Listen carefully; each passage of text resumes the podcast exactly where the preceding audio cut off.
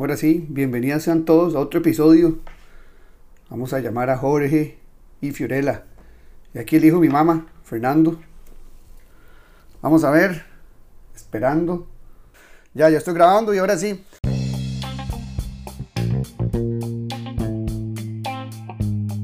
Bueno, Fiorella, gracias por unírsenos a este podcast en eso quedamos, que siempre quedamos en eso.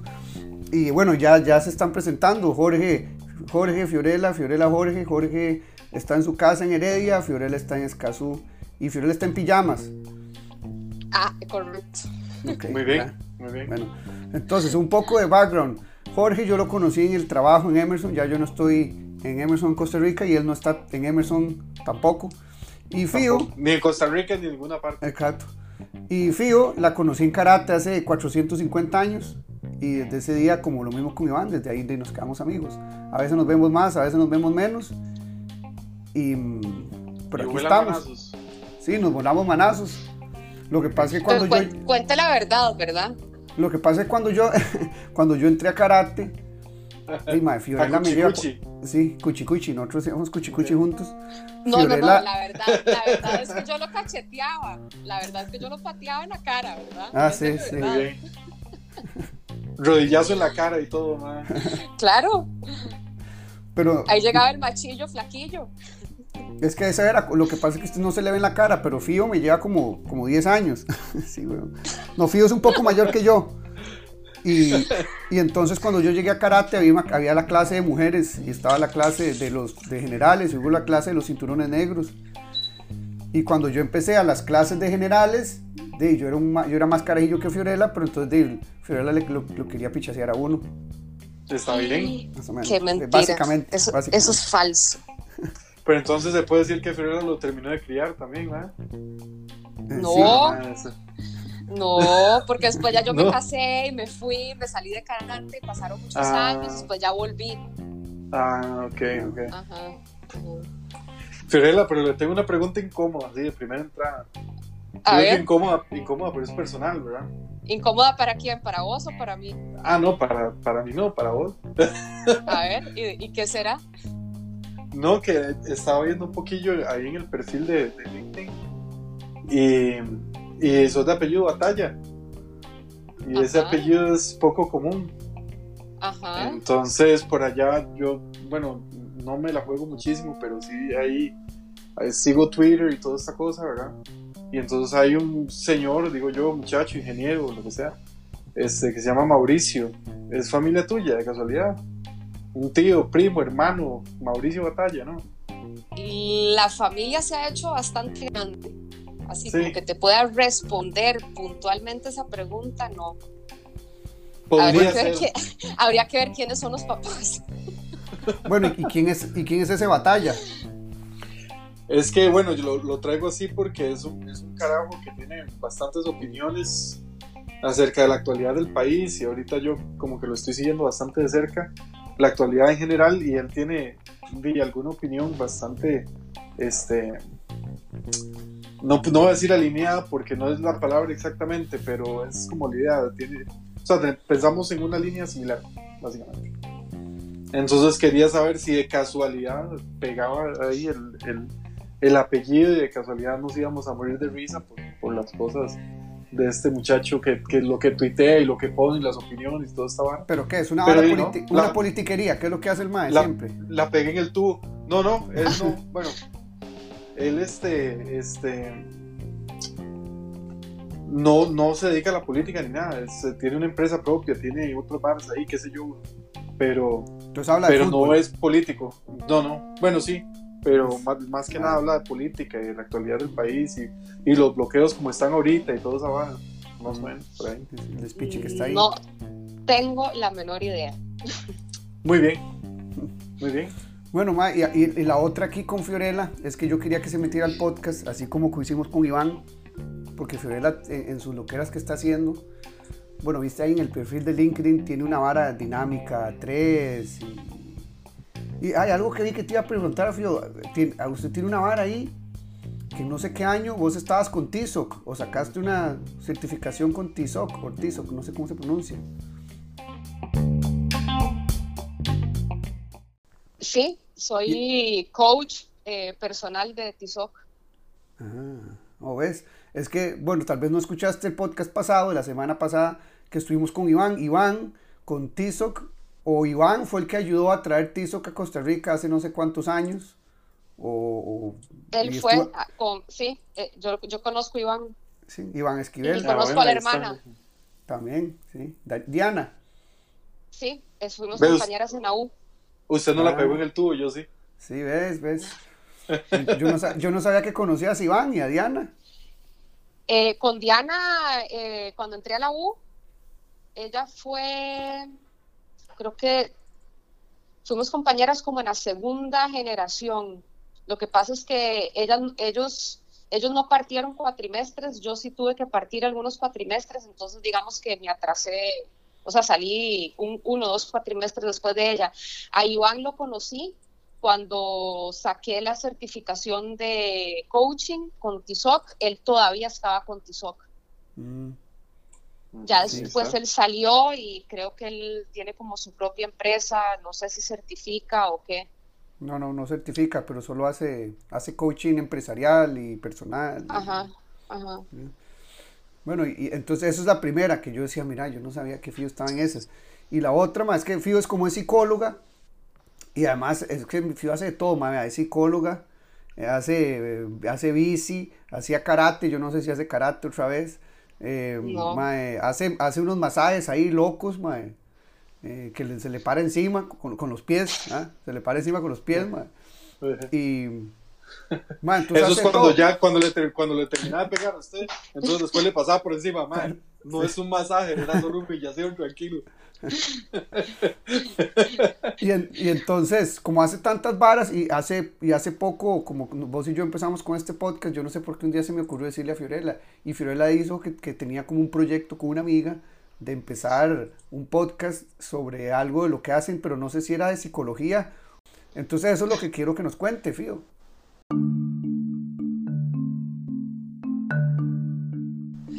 Ok, viste Jorge la cantidad de veces que me dijo loca, ¿verdad? o sea, y todo lo que yo hago es lo que era. Pero bueno, todo hombre inteligente necesita una psicóloga que lo vuelva loco, ¿correcto?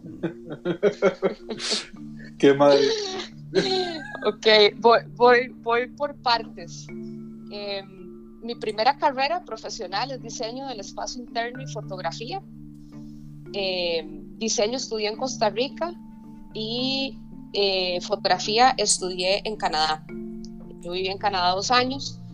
Eh, esa carrera no la pude terminar porque me hubiera tenido que quedar en Canadá un año más y ya la visa se vencía. en ese momento yo estaba casada. Entonces, nada, me devolví a Costa Rica, entré a estudiar diseño, seguí con fotografía, llevaba como complementaria las dos carreras y terminé. Eh, de ahí pasó un tiempo, quedé embarazada, tuve a mi hija y eh, trabajé en varios lugares hasta que en algún momento llegó una información por equivocación eh, a mi correo de un terapeuta un colega en este momento, él es eh, Rafael Cordero, él es de hipnosis clínica en Costa Rica, y a raíz de un proceso que yo estaba haciendo con él, él me mandó una información de una certificación en hipnosis clínica que iban a dar, la primera en el país, y mi reacción fue de que chiva, que mi psicólogo me está invitando a una certificación. ¿Y qué es hipnosis yo le contesto, clínica? Este, ya le voy a explicar. Em, eh, yo dije, que chiva, mi psicólogo me está invitando a esta certificación. Yo le respondo que sí, que estoy interesada y él me responde y me dice que no puedo, que se, equivocó, se equivocó de eh, Fiorella, eh, que esta certificación es solo para terapeutas, para especialistas en, en, medicina o en salud, ¿verdad? O psicólogos o dentistas y que en realidad yo no era ninguna de las tres anteriores y que y que, entonces entonces se mordió exacto yo dije no yo quiero hacerla yo quiero hacerla yo quiero hacerla porfa porfa porfa porfa insistí. Él me dejó eh, hacer la primera parte que la daba él eh, y después de eso, cuando yo estaba ya en la certificación, la gente de la Asociación Panamericana de Hipnosis Clínica me invitaron a hacer la segunda parte de la certificación, este, utilizando la hipnosis no como terapia, sino como visualización creativa. Como yo no era psicóloga, era terapeuta, pues no podía utilizarlo como un método, ¿verdad? O como una herramienta para trabajar con pacientes, porque en realidad yo no tenía pacientes. Entonces aprendí nada más una técnica nueva, en ese momento lo consideré una, una técnica personal para aplicar en mi día a día. Eh, la, la, la, hipnosis es una herramienta súper poderosa. Eh, la hipnosis de espectáculo, que es, digamos, la, la que vemos cuando Chris Angel hace, hace estos este, shows, ¿verdad? Está prohibida en Costa Rica desde 1975. ¿Por qué? Porque es de espectáculo y en realidad es, en Costa Rica se utiliza como un método, terapéutico. Pero en realidad eso de la hipnosis, eh, bueno, no, no, no, voy a preguntar de, de, la personal, pero digamos, la hipnosis de espectáculo realmente funciona, existe o es un scam. yo no la he estudiado, entonces no puedo hablar de eso, puedo hablar de la hipnosis terapéutica este, puedo hablar, puedo dar mis testimonios de cuándo lo he utilizado, en qué momento lo utilizo con ciertos eh, pacientes. Eso que de verdad de la... Y funciona. del, péndulo, ¿verdad? O es una vara así como... o es una vara así como, como, como, como las reuniones de Tupperware, que lo único que quieren es sacarte plata y, que uno con un montón de tarros en la no. casa. Sí funciona, pero... Sí funciona. Y bueno, cuando tocan el timbre, estoy, cuando estoy vacilando. pero... estoy vacilando, pero obviamente yo no sé, obviamente sí he escuchado hipnosis y como las películas, el péndulo y James Bond de un pronto lo okay, mata. Nada, nada de eso. ¿Qué tanto es cierto? Nada de eso se utiliza en terapia. Por lo menos nada de eso, este, ni el chop chop se durmió, ni el chop chop se levantó, ¿verdad? Nada de eso eh, se utiliza realmente en los procesos terapéuticos con hipnosis clínica, ¿ok? Eh, sí funciona siempre y cuando el paciente esté abierto a, tratar la técnica, ¿verdad? No, Y, es que, y es que la psicología y, y, los procesos terapéuticos, el coaching, psicología, todo lo que está de moda ahora, póngale la etiqueta o el post-it que usted quiera, funciona siempre y cuando la persona esté dispuesta a llevar el proceso. Porque si te llevan obligado donde el psicólogo, ¿qué, qué puede hacer el psicólogo para trabajar con vos? Nada. Mm. Pero ¿qué hace, pero qué hace la hipnosis? O sea, es como, como, como así, como, como, como vacilando, pero a un nivel más...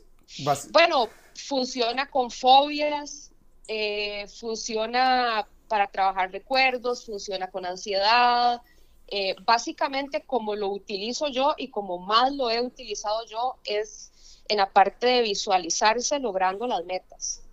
¿Y cómo se hace? Cuando se hace una hipnosis, o sea, obviamente pues estás diciendo que eso, que se hace un péndulo, pero ¿cómo, se hace? que estar relajado, se hacen inducciones, ¿verdad? Estás relajado, estás tal vez acostado en una camilla, puedes ser sentado en, una silla, en un sofá, en una posición cómoda. Este, y el, terapeuta va dirigiendo la sesión, te va relajando, te va haciendo una inducción, ¿verdad? Te va diciendo eh, que te visualices relajando tus, tus piernas o tus facciones eh, faciales, ¿verdad? Y se va haciendo una inducción para lograr bajarte y que comences tal vez a visualizar o a, o a manifestar, digamos, recuerdos o a, o a, decir qué es lo que te provoca la fobia, qué te genera ansiedad, ¿verdad? Entonces sí, o sea, e, es, un campo bastante abierto, se puede utilizar en, muchas cosas. Em, ¿Hay algo de eso que sea peligroso? Realmente no.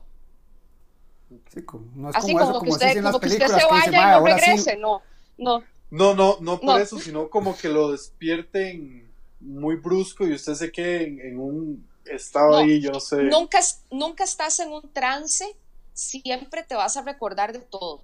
Nunca estás en, ¿verdad? En, un, en, un, trance en el que vos regreses de la sesión y, tengas que preguntarle al terapeuta, uy, ¿qué pasó? No.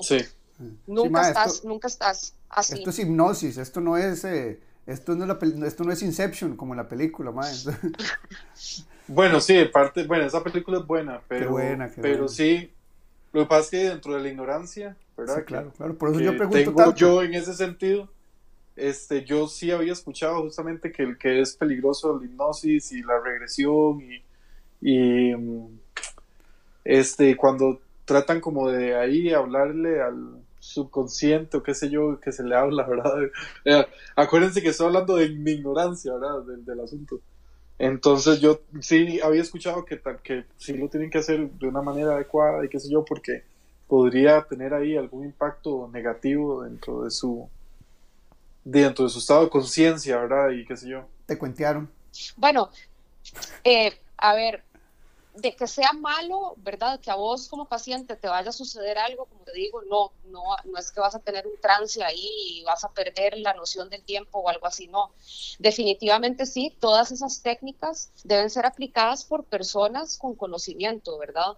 Eh, igual que el coaching, eh, yo no sé que, que hablaron ustedes puntualmente del coaching con Iván, pero por ejemplo, un coach no debe entrar abrir las gavetas emocionales de su coachee, ¿verdad? Un coach puede trabajar más en, pasar de punto A a punto B, ¿ok? La persona tiene una meta, bajar de peso, eh, no sé, comenzar a hacer ejercicios, cambiar de trabajo, o sea, puede haber un montón de situaciones en las que el coach puede ayudarle a esa persona a pasar de punto A a punto B y es el coachee, son ustedes, ¿verdad? Los, los, los eh, eh, en el coaching se llama coachee al, al, paciente, digamos, son ustedes los que van a dirigir la ruta.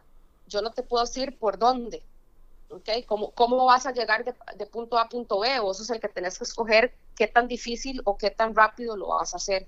Sí. El, coach, el, coach, en, el coach no puede realmente trabajar depresiones o trastornos o cosas más clínicas con un, con un cliente, ¿verdad? Para eso, para eso uno en psicología estudia tres años y, y esos son los de universidad, porque después tenés que seguir estudiando toda la vida. Em, yo no he parado de estudiar, ¿verdad? Fernando sabe, o sea, yo por año saco una certificación, yo tengo, de haberme graduado de la U, eh, tengo como 12 años eh, y no he parado de estudiar constantemente. Eh, a raíz de lo de hipnosis clínica fue que yo eh, empecé a estudiar psicología, eh, sabiendo que no iba a ser, digamos, la psicóloga común y corriente. Sí. Y, todavía ni siquiera es común y corriente, porque vea, vea las barras que tiene atrás Fiorella, ma, son esas barras donde se guinda y se le para uno en la espalda, ma. ahí, ahí iba a, a entrar en, en, en, esa otra parte. Estudiando psicología, eh, ya yo pues eh, estaba divorciada, tenía mi casa, mi hija, eh, y de ahí pues estaba 100% dedicada a la, carrera, yo quería sacar todo rápido, ¿verdad? Y, súper dedicada y entregada a mi carrera profesional. Sí, a lo que está, en lo que estaba. Pero llega un momento a donde usted ve la cuenta bancaria y ahí no hay ingresos. Solo sale y sale y, sale y sale plata. Entonces, yo dije, bueno, necesito tener ingresos. Y una persona conocida me habló de esta metodología de masajes que se llama Ashiatsu, que significa Ashi pie, Atsu presión. Es una presión que se ejerce con los pies. Yo no, yo no trabajo con las manos, trabajo con los pies me hablaron de esta metodología y yo en unas vacaciones de la U me monté en un avión y me fui para Estados. y luego decís vos que cuando yo digo que, que, una loquera que se le metió, que yo soy jodiendo, pero ven que no. bueno, yo sí le cuento que no es cualquiera que hace también así, ¿verdad?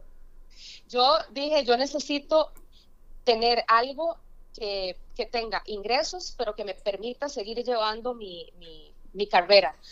Yo había ya había buscado trabajo, había ido a entrevistas de trabajo y me topaba siempre con, con, lo mismo, ¿verdad? Bueno, es que tenés, tenés un horario tan incómodo en la U que va a ser difícil acomodarte en una empresa y bla, bla, bla, bla, bla.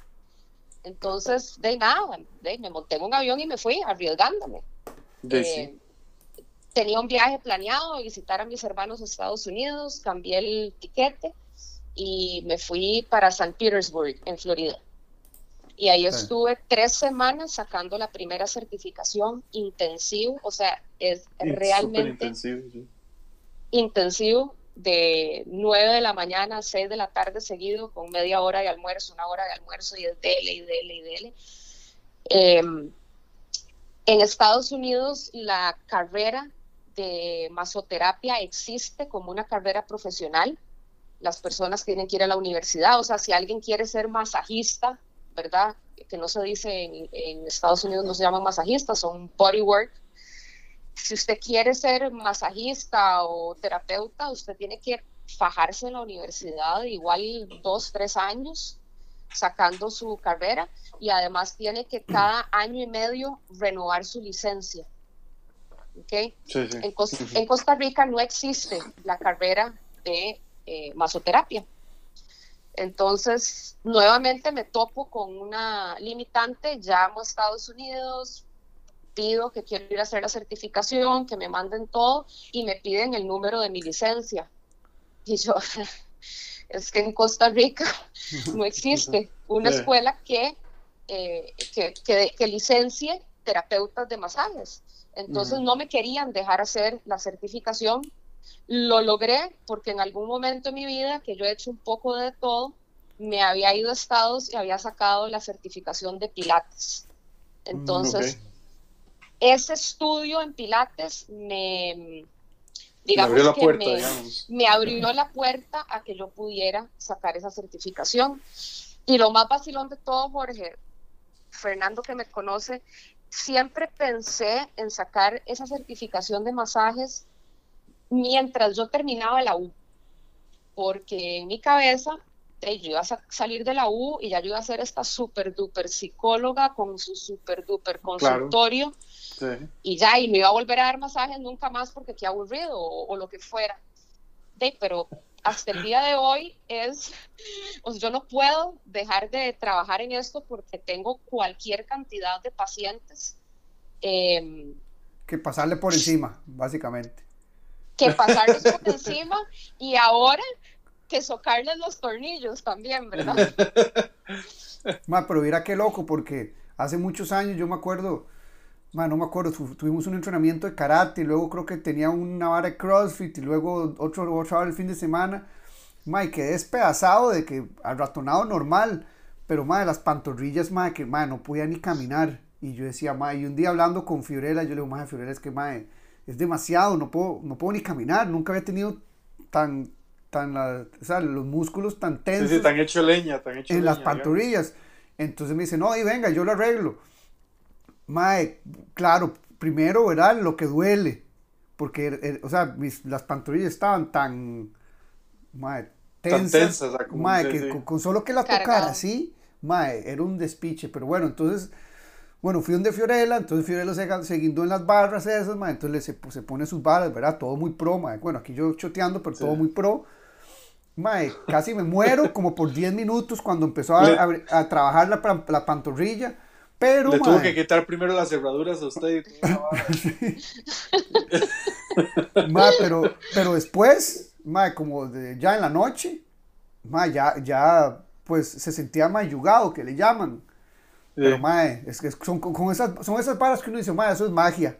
Esas varas son como magia, seguro es satánico, seguro es del diablo, porque no tiene explicación. sí, obvio. ¿Cómo me dolía tanto y ahora ya, mae, tuanis? Entonces desde ahí yo dije, mae, qué, qué pichudo eso. Y un día me, y me acuerdo que le conté a mi mamá.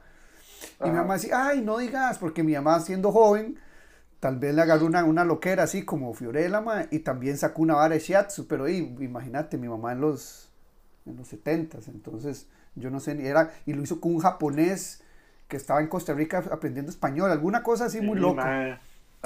Pero obviamente mi, mamá lo hizo por un rato y luego lo dejó. Pero de ahí Fiorella siguió. ¿Al japonés? también.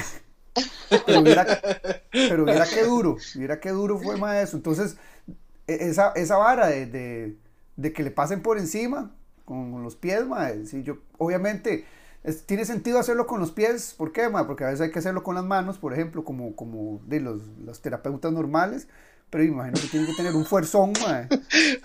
o sea, no son normal, otra pedrada. no, no, eso yo sí sé que no soy normal, ni corriente. Eso sí lo sé. Pero entonces, no, mae, muy buena, muy, muy, eso, es, esa, esa parte muy buena, la del... La del bueno, vos, vos estabas muy cargado, Fer.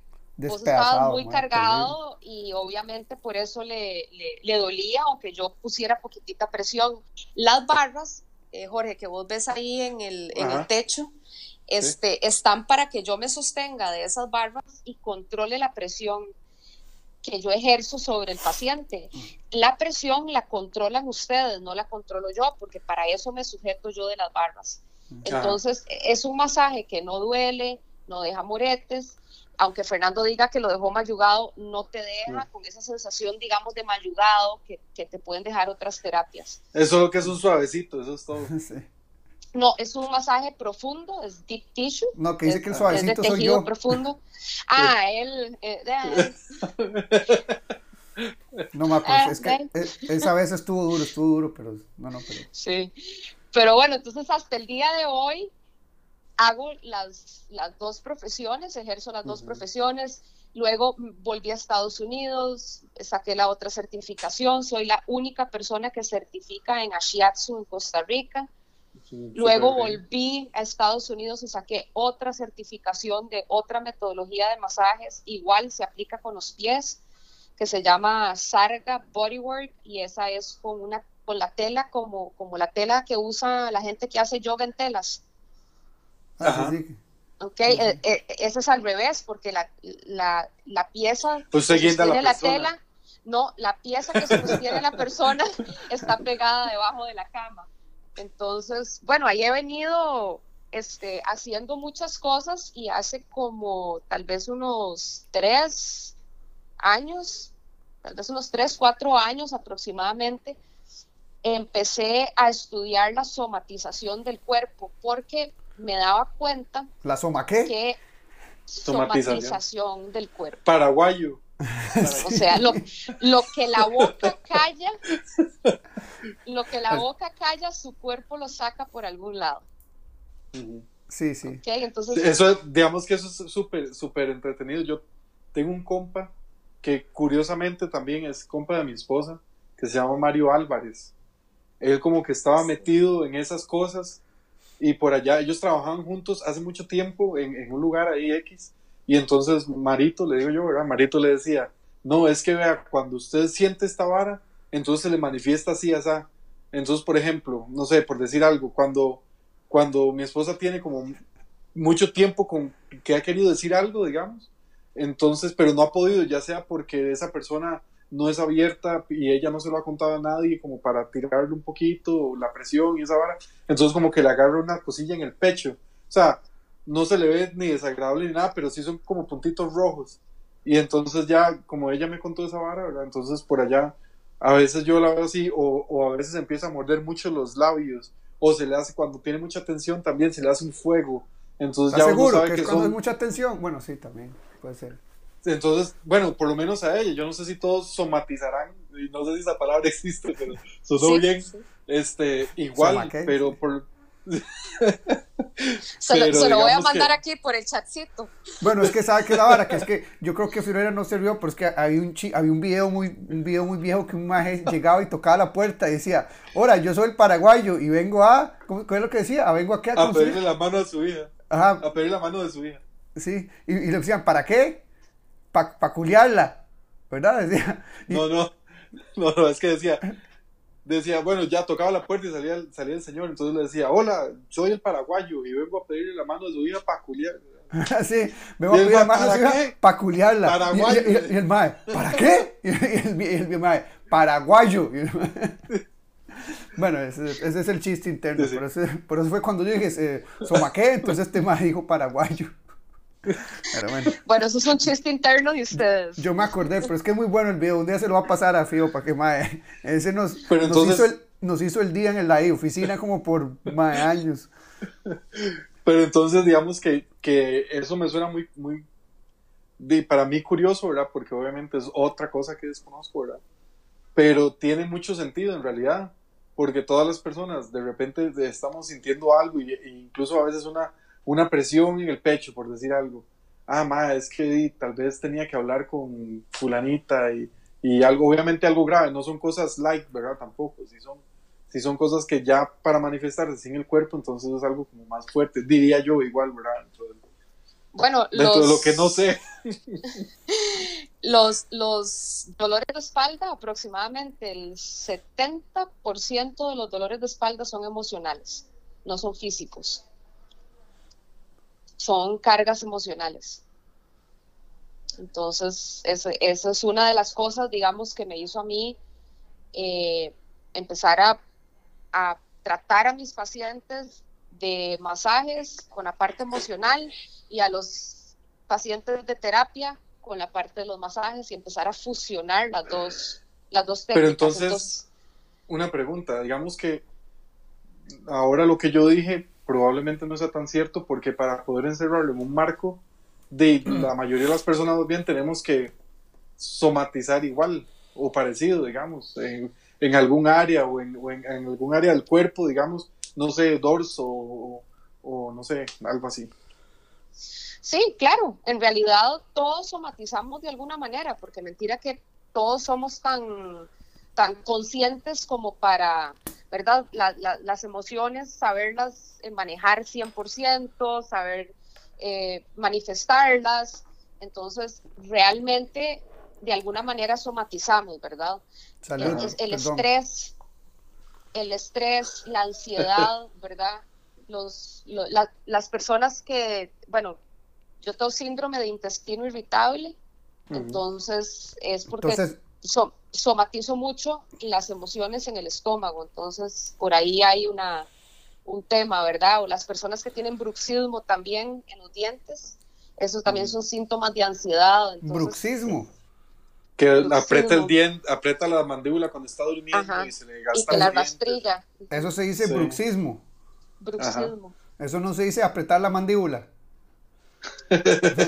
Se dice bruxismo. yo esa vara no me la conocía aquí, hijo de puta. pero yo no sé, ma, tal vez esa vara de la pérdida de pelo suya es una vara ahí que está somatizando algo, yo no sé, ma. Que, estoy, perdiendo qué, que estoy perdiendo los años, weón, es eso. que ya estoy mal, yo, yo estoy liquidado, ya el próximo año son 40 y ya yo estoy del otro lado. te caiga el pelo también, ¿verdad? Sí, pero yo no me estreso, entonces eso no creo que sea la no creo que esa sea la causa, ¿no? Habría que ver qué dice el libro de la calvicie. Esa vara el estrés no es lo mío. Estresarse es para los débiles. Pero bueno, en, resumen. Eh, no, y, y, después de eso, de lo que estabas hablando, de eso, de, hacer esa vara, somatizar, no sé qué. ¿Qué siguió? ¿Qué siguió? Pero ya, ¿y la psicología dónde se quedó en todo eso? No, yo sigo, claro, todo. Sigo, sigo, full con, terapia, más ahora en tiempos de pandemia. Estoy full en masajes, terapia. Eh, después saqué la, bueno, hice las certificaciones de coaching, eh, saqué la de mm, la de Points of View, que es fototerapia. Utilizo mucho la fotografía en mis terapias, entonces utilizo herramientas que ya, este, ya había aprendido a usarlas y eh, las, las, las, utilizo mucho en mis, en mis terapias. Entonces...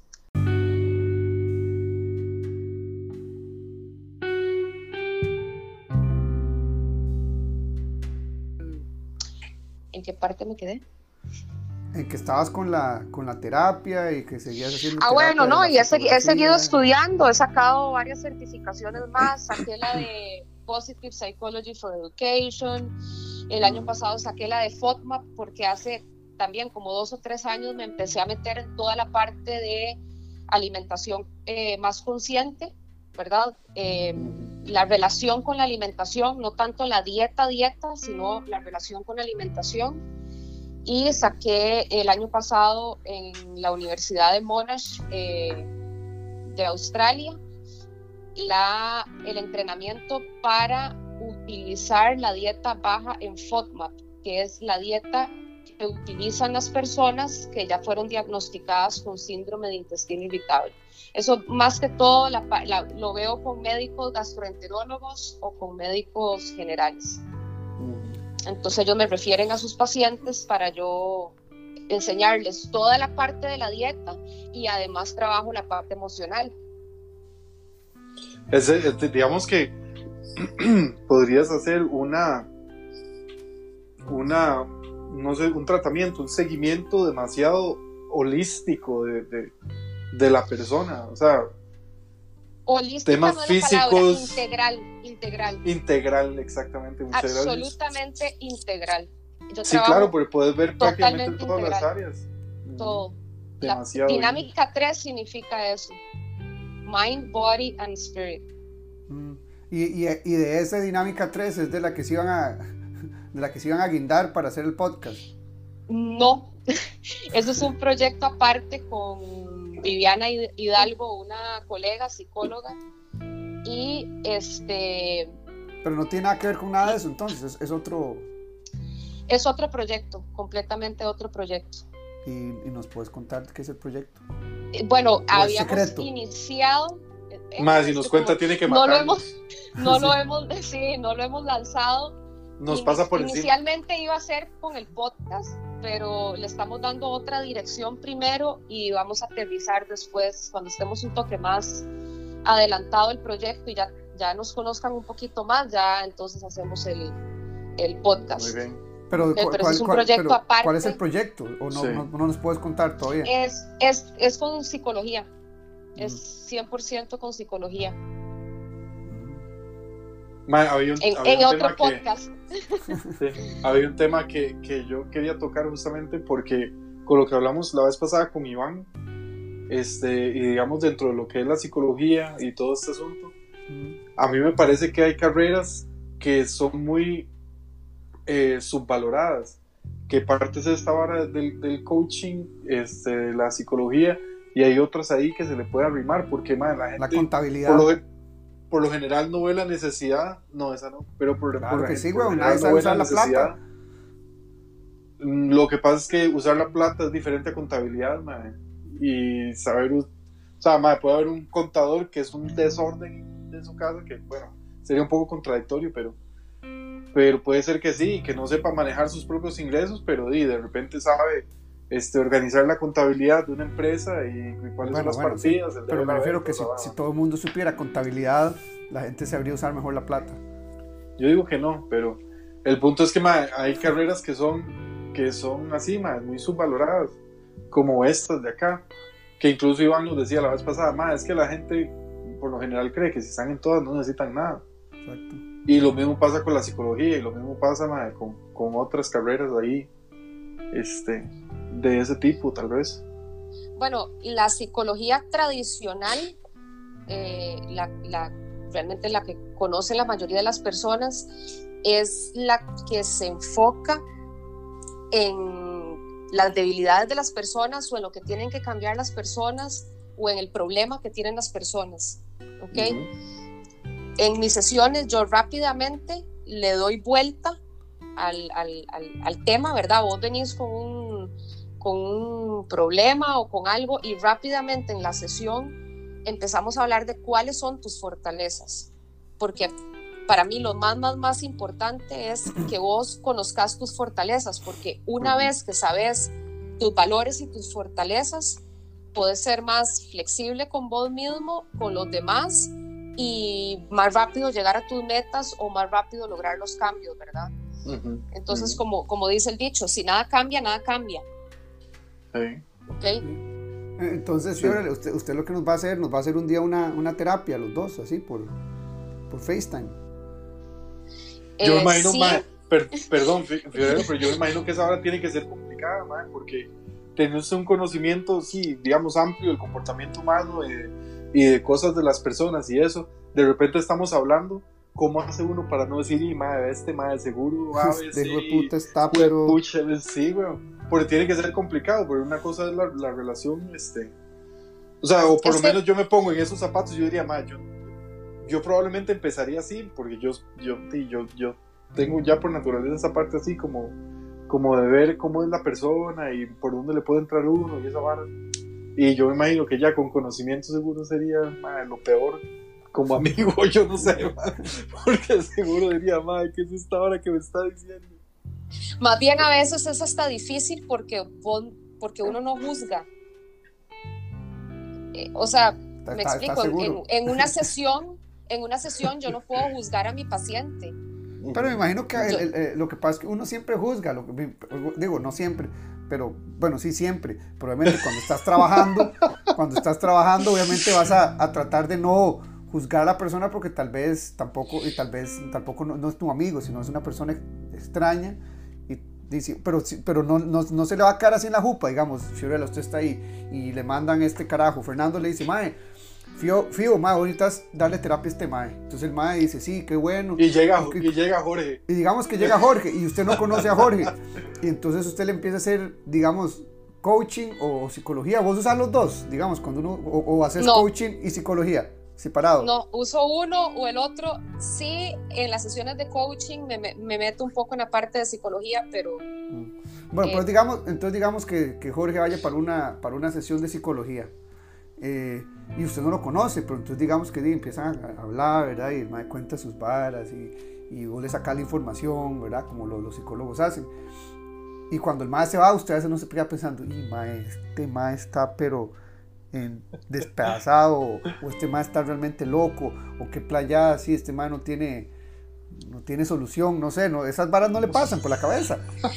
obviamente, este obviamente no es que vas a llegar y, inmediatamente llamas a, no vas a llamar a tu amigo y dices, uy, ma, ahora tuve un, un, un, paciente que el ma está loco, loco de capirote, ¿no? O sea, no me refiero a eso, pero digamos, en, tu cabeza no sé qué viene y dice, uy, ma, qué playa, o, no, no en realidad no, en realidad no, en realidad bueno, en, una cita o en una sesión, una cita de terapia o en una sesión de coaching, es imposible que usted ya diga, ya no necesito volver nunca más y ya, asunto no, no, Pero, pero, lo, que, eh, lo, que, digo es lo que te queda a vos en la cabeza. No, no, a mí, venga 100 pues en realidad a mí lo que me queda es, eh, trato de cerrar todas las sesiones con algo positivo. Yo soy mucho de dejar tareas, ¿verdad? Para la siguiente sesión, porque en realidad el trabajo no lo toque hacer yo, lo tiene que hacer usted.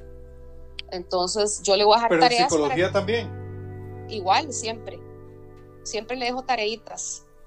Porque el, trabajo, el cambio, el trabajo o lo que sea, lo tiene que hacer el paciente. Yo no lo puedo hacer por usted.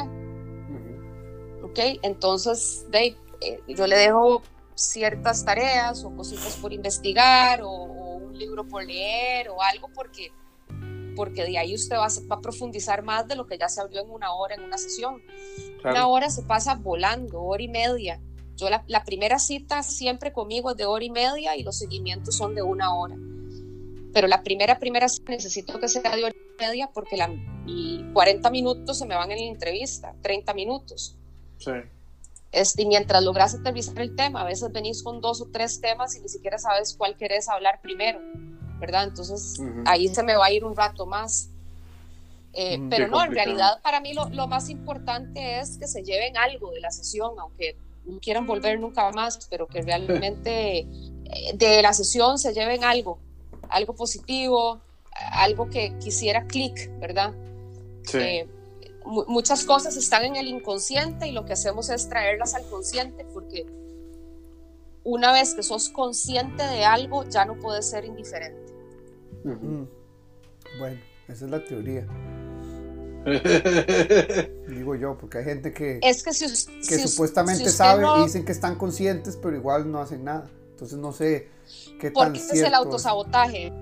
Bueno, es el autosabotaje. Por, alguna razón. Yo soy consciente, yo soy consciente que toque hacer algo, o yo soy consciente de algo y simplemente lo, lo meto en, la gaveta para no, ajá, para no responsabilizarme o para no sacar esa situación, pero ya, ya está en el consciente. Sí, pero si no hace nada, no quiere decir que no está inconsciente, pero simplemente no hace nada, pero lo tiene ya. Está en el consciente, pero no quiere hacer nada. Exacto. Y eso es peor todavía. Bueno, y hablando de libros. pero igual tiene que haber técnicas y esa vara para. Sí, pero ¿cómo, comenzás, ¿cómo vas a convencer a alguien de hacer algo que, de que, que, tal vez lo necesita, pero por alguna razón no lo hace. O sea, es obligarlo. Es que, en realidad nadie viene obligado. Nadie viene obligado. Yo no veo chiquitos. No, pero lo que. Yo trabajo con los papás de los chiquitos. Ah, Entonces, eh, digamos, a los chiquitos a veces los quieren traer obligados o traen, digamos, yo he visto poquitos eh, adolescentes de 14, 16 años. Unos vienen voluntariamente porque les gusta mi forma de trabajar, otros porque me, los trae el papá, pero a esos, a esos chicos los veo una vez y después el trabajo lo hago con los papás. Mm, sí, hay que terapiar al tato. Entonces, para que, para que papá papás. y que para que le dé palo ese carajillo, ma, porque carajillos se, puta, no les dan palo ya. no. Eh, pero sí, yo no trabajo con chiquitos. no, porque yo creo que por ahí, por ahí mencionó algo también de, de, ¿cómo se llama esto? Eh, que me sonó como, como esto del reforzamiento positivo. Pero no, o sea, eh, ahorita no me acuerdo positiva, fortalezas. Aja, Entonces, esa barra que está diciendo Fer de darle palo, yo creo que no, no, no calza ahí no, esa, bueno, esa no es la manera de poner disciplina. Bueno, digamos que en, el Sinai funcionaba muy bien. Sí, pero mi consultorio no es, no es el dojo karate. Bueno. Ahora, si me llevan con los chiquitos al dojo karate es otro cuento, ¿verdad? Necesitamos palo. Sí, no, yo eh, con, con niños no es difícil trabajar con niños, muy difícil. Sí, bueno, y, bueno, es que eh, Jorge también es tata, pero usted, le da, usted le da palo a esos carajillos, cuando se portan mal les, les pega un, les, les pega una, una chancletada, como una chancletada, un chancletazo. No. nunca. No, no. si usted no le ha mandado un chancletazo, madre. Digamos que a, a, a Fabricio le he pegado, no sé, cuatro nalgadas en los seis años, digamos. Y digamos que cuando era más pequeño ni siquiera es significativo, es como más, es como más simbólico y, aún así digamos llora. Eh, entonces más bien se, se, usan otras cosas justamente como distraerlo de lo que está haciendo, como si tiene, no sé, cuatro años, venga, está en, tiempo fuera por cuatro minutos y, se le explica y se, etcétera, etcétera. Y, ahí sigue haciendo, podría... le pega la chancleta. Y si lo sigue haciendo, lo, lo quitamos por la ventana hasta que ya entienda y ya. Y, por, eso es que, por eso es que tenés un WD-40 ahí atrás con los libros. Exactamente, man. para raro, cuando, cuando, está sonando mucho, entonces. Man, no, lo que pasa es que ese WD-40 lo tengo ahí porque porque me lo había traído para hacer una hora aquí en el carro, más, ¿qué le importa, güey? ya ni me acuerdo por qué está ahí. Más, Pero sí, eh, ahora, ahora igual hay un montón de técnicas para, para ver esa hora la disciplina y ver cómo tratar con los niños y, y ese tipo de varas, mm. Sí, pero ma, es que, ma, es que usted trata de todo, tiene que eh, educar el suyo y educar a los otros que que, no son 100% suyos, digo yo. Sí, sí, es, es, es, vacilón ese balance con ellos también, ¿verdad? Y con la mamá y, hablar. bueno, es que Fío no sabe, pero es que Jorge, Jorge, ahí a donde lo ve tiene como cinco carajillos ya. bueno, y Jorge, ¿usted qué hace? No le puedo decir.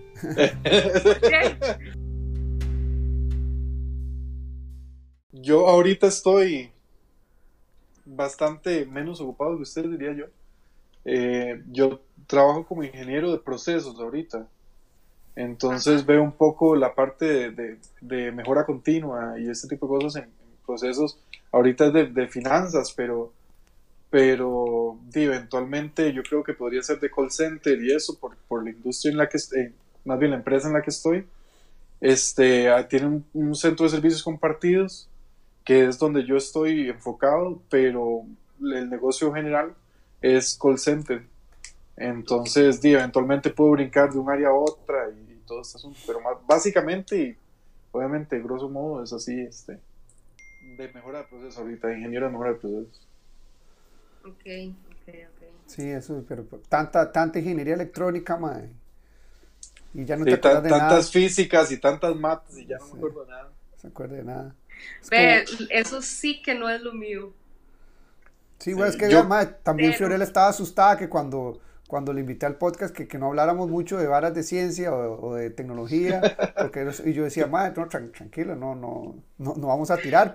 Sin embargo, sí es algo que nos cuadra, pero no, no, no, siempre lo tiramos ahí. Sí, digamos que igual a mí la, la mate siempre me gustó y tenía facilidad, digo yo, ¿verdad? Este, pero digamos que ahorita, ¿verdad? Yo, yo me siento a, resolver ahí un circuito, un nodo, lo que sea, y nada. Es más, un día estaba tratando de acordarme de, bueno, hay una cosa que se llama la ley de Gauss, que es que usted saca ahí un campo magnético en un área determinada, qué sé yo. El cuerpo gaussiano. Y entonces, exactamente, y entonces por allá son, son operaciones por lo general con, con, integrales. con integrales triples, porque yo, nosotros los, los, campos que veíamos eran, bueno, ya sea cilíndrico, cónico, lo, cúbico, como fuera, ¿verdad? Entonces, di, era, era entretenido, ¿verdad? Pero ahorita yo no, de verdad, no, no, no sabría ni por dónde entrarle. Sí. Yo, Eso. mate cero. Bueno, pero es que la es que lo que digo otra vez, ves, la contabilidad es necesaria, más saber un poco de matemática, un poco de contabilidad, saber cómo usar la plata, todo eso es, importante. No, pero eso sí hace falta, eso sí hace falta en Costa Rica, la educación financiera. Sí. Hace falta en el colegio, totalmente. Claro, de acuerdo, totalmente de acuerdo. Y hablando de educación, eh, bueno, Fiorella tiene una, una, una hija, eh, se llama Luisi. Este, ¿qué va a estudiar ella? No, está en tercer año de medicina. Ah, sí, cierto, que estaba en medicina. Sí, cierto, me, ya me acuerdo, pero eso fue hace tanto. Pero, pero todavía sigue haciendo eh, surfing, weightlifting, crossfit y todo lo que se le ocurre, ¿verdad? Todo, menos karate también. Menos karate. ¿Pero por qué ya no hacen karate? Ah, ahí esporádicamente.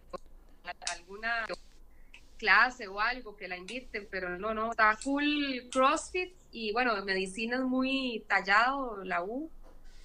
Y ahí también a veces va y surfea un, un día X. Sí, cuando, cuando encuentra chance ahí dentro de todo, porque esa materia de la universidad, bueno, es que yo no sé por qué es tan diferente medicina al a las otras carreras en términos de, de, horarios y eso, pero es que esos horarios de medicina son medio Sí. No, es que es lo que tienen que estudiar. O sea, en este momento lo que, lo que tienen que aprenderse de memoria. bueno, pero yo, yo, para eso sabe o no sabe. Sí, yo, yo, para eso no, no, no podría, digamos, eh, a mí la, la materia, por, por, ejemplo, en el colegio, la, la que más no era, no era que me costaba, pero era la que más me aburría, era biología, porque uno tenía que sentarse y memorizarlo todo. Y eh, para mí eso era un bostezo, yo prefería agarrar un problemita y ver la vara y eso. Pero aprenderse las, las partes de la, de la célula y que la mitocondria y que la otra vara y que no jodas, no, no, esa vara no, no, era para mí, definitivamente. Ma, pero no, no, no vayas tan largo, ingeniería es la misma cosa, porque vos aprendés eh, a hacer un cálculo de un campo magnético, pero la matemática para hacer un campo magnético, la cálculo no funciona porque tiene que ser cargas puntuales. Entonces, como son cargas puntuales, entonces te enseñan, te enseñan, bueno, se hace una vara, un cuerpo gaussiano, y no más, ¿qué putas es eso? Entonces te meten un montón de ideas que las hacen, entonces las integrales, las triples, luego la ecuación diferencial, el círculo de Moore y todo, y, madre, uno, ¿qué, qué puta montón de cosas? Y la matemática, y uno, y madre, ¿cómo se hace esto? Y la integral, y listo. Y entonces uno pasa los cálculos, o no los pasa, pero digamos, va a hacer los cálculos, físicas. Madre, resulta que uno llega a trabajar y simplemente uno agarra así y ya, para, para, efectos prácticos, cuando hay un cálculo, simplemente todo está ya es muy cajonero, nada más. Sí, sí, sí, agarras una calculadora y el mismo te pone así el, el, círculo humor, entonces, ¿para qué 400 integrales, de 500? Pero sí es Pues sí, es chido, aprenderlo, pero en realidad, a menos de que em, empezás a estudiar un doctorado, nunca, nunca, ni aunque seas un mae super pichudo trabajando para la NASA, vas a estar haciendo integrales todo el día, eso es mentira. Es que si usted está en un campo investigativo, sí, y en realidad Por eso tengo un PhD. En la U es de dónde, de dónde viene, de dónde viene la vara, o sea, de dónde, de dónde sale esta vara, ¿por qué? Y entonces es lo mismo, digamos, con la psicología, usted seguro le meten un montón de varas ahí, pero es que usted tiene que entender de dónde viene la, la teoría detrás de la cosa para usted poder, con, con la teoría que usted tiene, poder dar dar, dar lo mejor de sí. Bueno, yo, poder, este, poder analizar mejor los problemas. Sonó como futbolista eso, dar lo mejor, dar el, 110%. Es que sí, es cierto que el campo magnético viene aquí esta vara y la regla de la mano derecha, entonces ya, si usted tiene que poner una vara así que genera un campo magnético muy grande, entonces tiene que ponerla con una vara de seguridad así, ya pero entonces usted entiende más o menos lo que viene ahí No, pero es que esa parte, tenés toda la razón.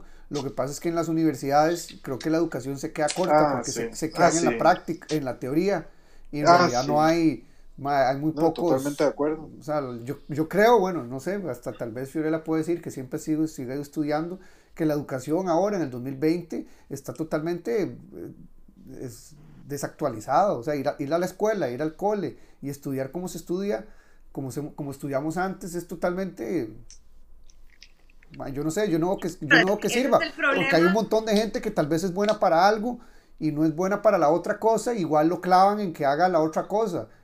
Y si, no sabe y si no saque el cole, entonces está jodido, ¿verdad? Sí, el, problema que tiene el sistema educativo es que no, no ha evolucionado en 100 años. seguimos estudiando estudios sociales, cívica, o sea, todas esas materias eh, per se en la escuela y en el colegio y, y, de, y no se han implementado nuevas materias que van de la mano con, con la evolución de la vida, con la tecnología, con un montón de, cosas. O sea, a ver, y sí, los chiquitos estudian con iPad y computadora, pero es la misma materia, solo que ya no la ven en libros, sino la ven en un, en un libro, en un, este, en un iPad, en una computadora. Ajá, entonces realmente ajá, realmente el sistema educativo no ha avanzado, la tecnología y, la vida sí, pero el sistema no, o sea, el, protocolo no ha avanzado, el programa. Incluso, incluso hay un MAE, este, bueno, no voy a ser irrespetuoso, hay un señor que se llama Andrés, Andrés Oppenheimer, que, bueno, es un periodista famoso, ¿verdad? Y ha sacado varios libros. En uno de los libros, el MAE menciona justamente eso que está hablando ahorita Fiorella, del rezago en la educación, pero a nivel general a nivel general en, en, Latinoamérica, ¿verdad? Porque yo tengo entendido que Noruega y otros países tienen una forma diferente de aplicar la enseñanza ahorita, pero entonces habla justamente de eso que no ha evolucionado nunca en la vida y que usted tiene este, toda la vida y usted perfectamente podría ir a clases ahorita y ir a la misma clase que tal vez le dieron a usted cuando usted estaba en la escuela. Entonces el decía, ma, ahora toda la información está en Google. Realmente hay un eh, realmente ahorita usted podría implementar un proceso investigativo diferente para expandir más bien más la mente porque usted no necesita adquirir un conocimiento específico si usted tiene acceso a internet y acceso a un montón de tecnología que ya tiene información que a un final resulta inútil también guardar en su cabeza cuando usted podría expandir un poco más este el desarrollo de, de su capacidad eh, no sé cognitiva verdad para, para otras varas pero sí estamos de acuerdo May, yo creo que más bien vamos a tener que hacer un podcast otra vez con Fio respecto a esta vara que, es que, que yo siempre pienso, y como Fiorella es psicóloga, y tal vez puede decir, decirme un poco más, May, y como es coaching, ¿verdad? Y todo. May, que yo, yo, tengo, yo pienso, ¿verdad? Como estábamos diciendo, que la educación está obsoleta. Porque, o sea, tampoco la educación puede ser así, que específica para Jorge, para Fiorella, pero yo sí creo que, por ejemplo, si Fernando va a la escuela y tal vez es muy malo en matemáticas y muy malo en otras cosas, pero si ven que el carajillo, como ayuda, no sé, psicológica o de coaching, ven, no, es que Fernando se porta mal, no es porque sea idiota, no es porque sea, es porque no le interesa la matemática y porque no le interese, no quiere decir que es malo, porque tal vez lo que es bueno es este tema. Vean, vean, vean qué bueno que es Fernando haciendo dibujitos. Y resulta que si a Fernando le ponían a, educación artística, dime, iba a ser el Van Gogh y el Monet, ¿verdad? Pero eso no se da porque lo que quieren es que, que, que estudie el, todo con el resto. Se, se trata a todos por igual cuando no. Y que yo creo que eso, pues, yo creo que en su mayoría la, la, gente sí es más que todo más igual que diferente. No sé si me explico. O sea, en su mayoría todos somos más iguales, porque digamos, gente que es muy buena en el piano o muy buena en tal deporte son pocas, ¿verdad? Pero esas personas tampoco muchas veces no se agarran, simplemente se quedan ahí rezagadas estudiando ingeniería cuando pudieron haber y al final se convierte en un fracaso sí. exacto y fácilmente pudieron haber, haber, sido un pianista pero se convirtieron en ingenieros y les va bien pero tal vez hasta como personas son miserables porque no hacen lo que realmente eran buenos. Por ahí es, una. que ahí no, y la otra es, y la otra es la que yo pienso es que muchos por, por la, el sistema de educación en la sociedad es que muchos de los papás se cagan en los hijos cuando les dicen que no a todo, cuando lo tratan de hacer obligar en otras cosas, cosas que no deberían y más bien deberían obligarlos en cosas que sí deberían obligarlos. Y, y cuando, por ejemplo, aquí pasa que yo a veces veo más gente que tiene veintipico de años y vive con los tatas, que no tiene nada malo, ¿saben? Puedes ir viendo con los tatas. Ah, pero es que mi papá no, mi papá no quiere que yo me vaya a, a, a este brete en Noruega por un año porque los dejo solos. Y yo, madre, pero pero en realidad su tata está cagando en usted porque usted lo que tiene que hacer es brete en Noruega para crecer y eventualmente usted siempre le va a ayudar a sus papás. Pero hay papás como que empiezan ahí muy... y se cagan en los hijos, básicamente. Lo que quieren es que el hijo sea doctor de una vez o que sea médico. Y tal vez el más es bueno siendo futbolista, yo no sé, madre. Ahora sí, lo que iba a decir Fiorella. Volviendo, volviendo al tema anterior, eh, para hacer este comentario.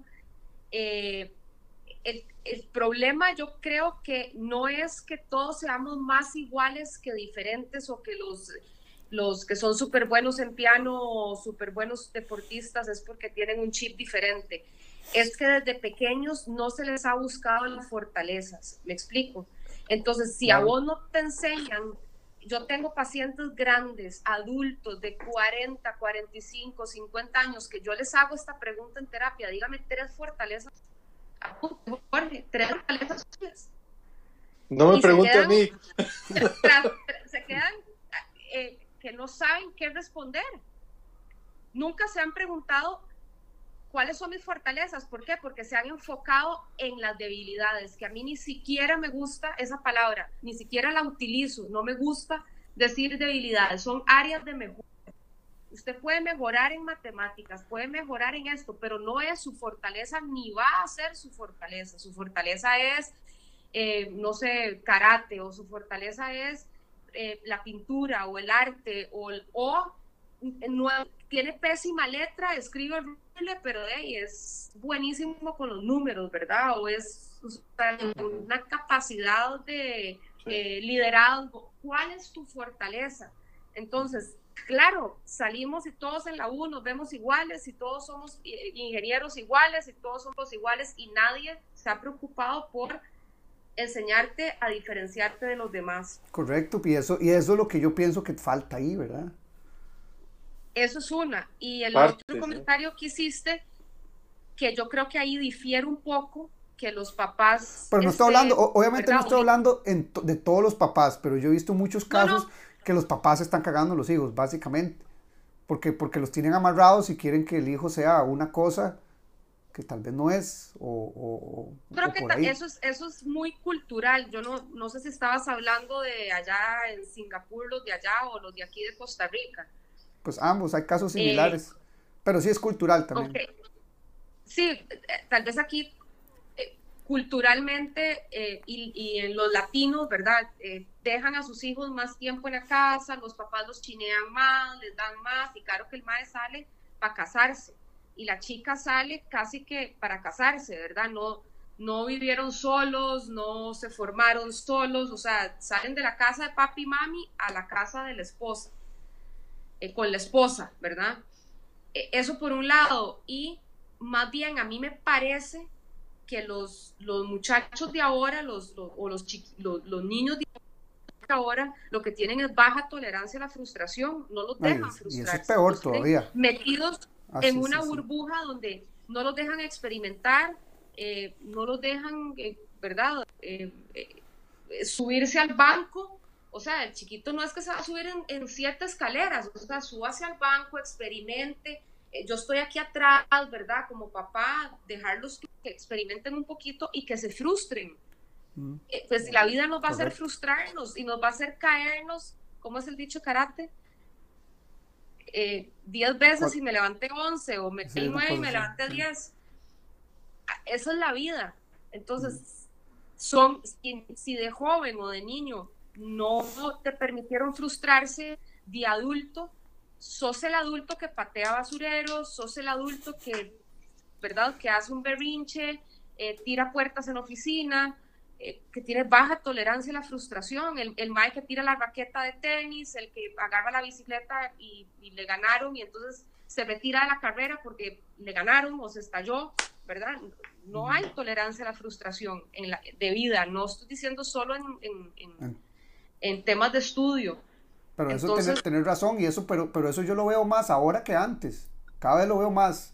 Por lo menos sí, por eso, eso es lo que en esta sociedad de ahora lo veo más que antes, porque antes era, era otra cosa, pues también yo decía, los papás se pueden cagar a los hijos cuando, por ejemplo, Fernando quería ser ingeniero, pero toda la familia de Fernando han sido doctores, entonces lo obligan a que Fernando vaya a ser, entonces por ahí el papá se está cagando en uno porque eso uno, pasaba por ahí también. eso pasaba tal vez más antes. Por eso, eso me refiero, eso era lo, lo, de antes, y ahora es como vos decís, más va más por ese lugar que, que los papás lo que son de súper sobreprotectores que no los dejan hacer nada porque todo es que cuidado, que por eso que, Los, los, chiquitos están en clases de, de todo porque hay una competencia demasiado grande, ¿verdad? ¿Cuál caminó primero? Ah, no, el mío caminó y, uno puede escuchar, ¿verdad? Ciertas parejas hablar, bueno, yo no tengo hijos chiquititos, pero, ¿verdad? ¿Quién, ¿Cuál del grupo, el hijo de cuál del grupo caminó primero? ¿El hijo de cuál del grupo habló primero? Ah, no, la mía está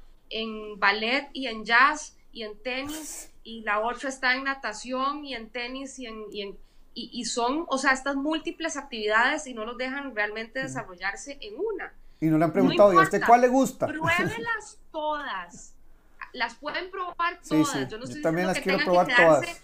en un deporte todas. o en un sus días pruebe todas las, las, actividades, Fernando. Las actividades. Deportivas. Las actividades deportivas. Yo las voy a probar todas también. Bueno, no hay que preocuparse, este podcast ese tiene contenido explícito y está bien, no, no hay que preocuparse. Bueno, yo me imagino que vas a editar, ¿no? No, no, no, eso no se edita, tiene contenido explícito. Eso, este, ya hay Apple y, hay, ¿cómo se llama? Spotify y todo ya está programado para, para que tengamos seguidores, no sé cuántos seguidores tenemos, pero tenemos como un average de por episodio, por semana, más o menos entre ¿De cuántas personas nos van a escuchar? 20, 30 personas por semana. Sí. Okay, A veces un poquito más de 30, sí. Sí, es, es que escuchas, eh, escuchas únicos, ¿verdad? Sí.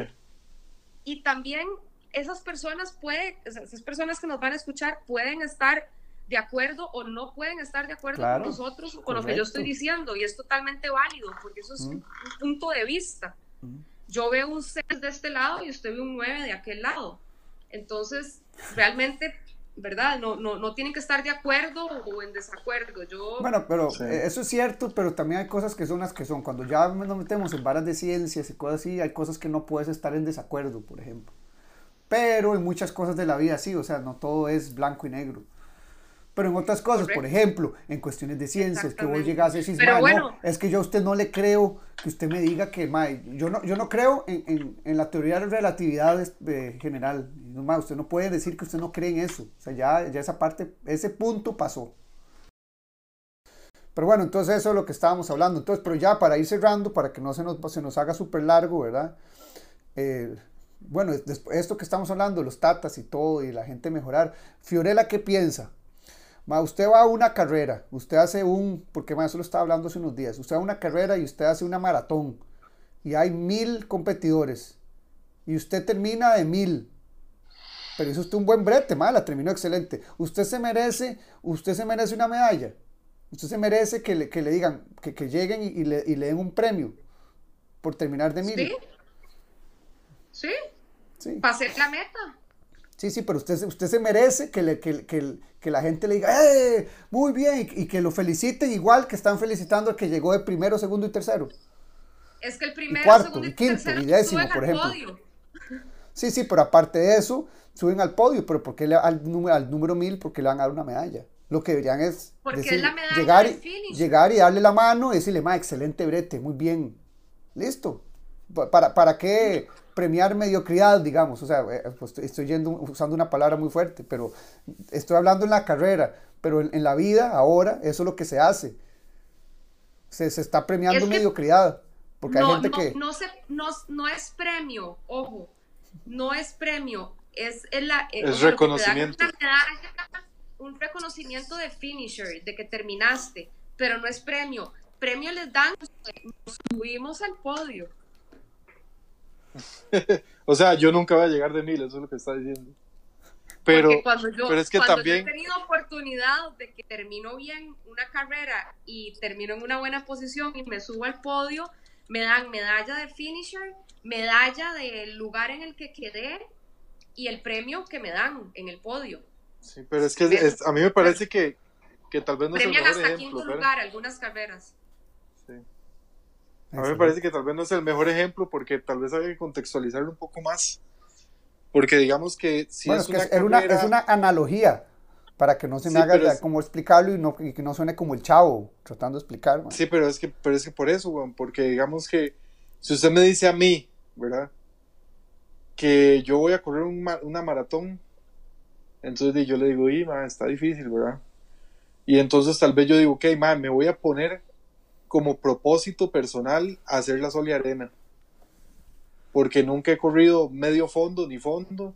Y la verdad es que le voy a poner y le, me, voy a empezar a entrenar, a comer mejor y qué sé yo, para hacerla. Y para que se te vean las orejas. Para que se me vean las orejas otra vez. Y entonces por allá yo, yo llego y la termino, mae. Y mae, yo me merezco un premio, la verdad, porque yo me esforcé por un tiempo X ahí. Y, y tal vez el premio para mí es que llegué. Y yo voy a estar súper feliz. No gané, mae, no me dieron la plata, no, lo que sea. Pero yo lo terminé. Y mae, eso nadie me lo va a quitar. Sí, pero, es suyo.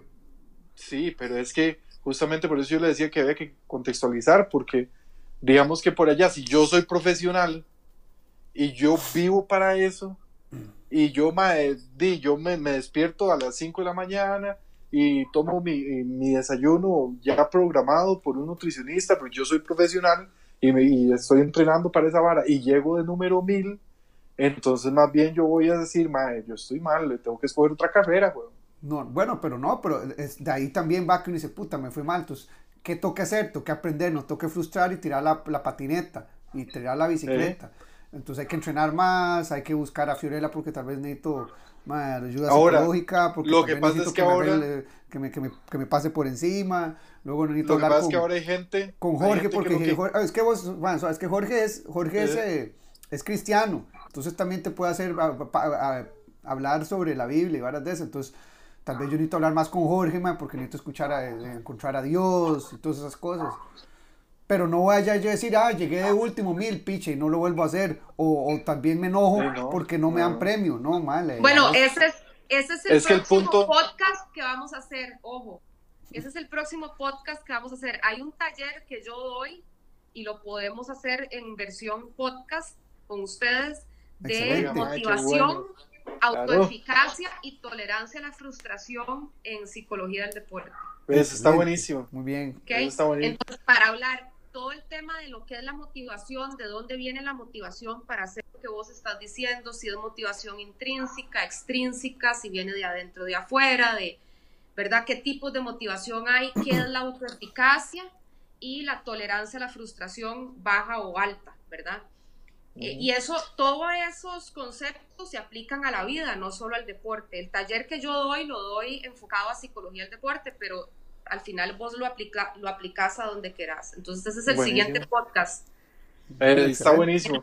Entonces yo, yo, yo donde iba a cerrar es que el error que se ha cometido es que quieren premiar a todos como si hubieran sido primer lugar, aunque hayas llegado de mil. Te pueden reconocer, darte la palmadita, darte la medalla, estaba diciendo ahora Fiorella, pero no puedes esperar un premio igual como si hubiera llegado primero, porque no es así.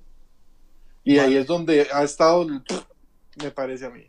Vale, vale.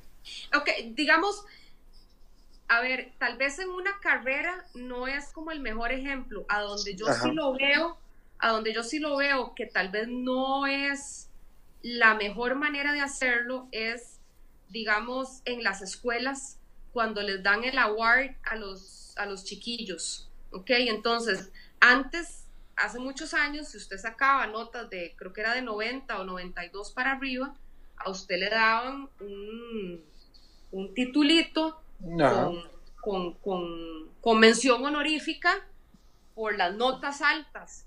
Entonces después ya, ya eran las notas altas y si te destacabas en algún deporte o si te destacabas en arte y ahí empezaron como a degradar un poco para poderle dar award a toda la clase. Sí, hicieron una curva, así. Entonces ahí es donde los chicos no entienden la frustración, porque no entienden cuando les digan que no, no te lo ganaste. Eso, no, no te lo ganaste, o sea, no hay eh, mención honorífica, no hay titulito, no hay regalo, no hay reconocimiento, veámoslo como un reconocimiento a tu esfuerzo, esfuerzo de qué? Por ser un buen chiquillo o por si, si te toca hacerlo. Pues, sí, sí. Entonces ahí es donde digamos, tal vez yo sí he visto baja tolerancia a la frustración cuando por primera vez a ese chico se le dice que no en algún lugar. ¿Verdad? Eh, en la escuela se acostumbró a que lo, lo, reconocieran siempre, le dieran premios siempre y luego se pasa de escuela o de país y en ese nuevo lugar no existe el reconocimiento para todos. Para el mediocre. Ese niño se frustra y, y, y, y, todos los tres aquí sabemos que la educación empieza por casa. Mm. Sí, claro. Bueno, ahí está. y el problema también. y el problema, por supuesto, por supuesto, el problema también empieza por casa. Entonces, si a ese niño no, no, no, no se le deja que se frustre o que se le diga que no en algún momento, imagínese el adulto que va a hacer Claro, Exactamente. Pero entonces para eso ya tenemos el próximo, bueno, no sé si el próximo, próximo, pero algún podcast para, para hacer uno de estos. Que muy bien, excelente.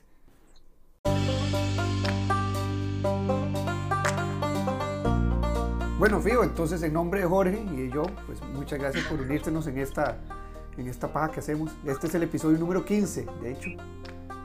El 15 de ustedes y el primero mío. El 15 episodio de nosotros. Y en realidad no nos ha ido tan mal siendo, siendo como un plan piloto, en realidad hemos vacilado y, ya te hemos tenido, vos creo que sos el tercer invitado. Entonces, bueno, gracias. Bueno, me alegra. Espero tenerlos a ustedes de invitados cuando ya yo haga el lanzamiento de, de nuestro proyecto. Este, ahí los vamos a estar invitando y les vamos a estar mandando la información eh, para que nos sigan también a Viviana y a mí en, en Innova Conciencia. Excelente. Entonces, como siempre decimos, en eso quedamos entonces. En eso quedamos. Pues.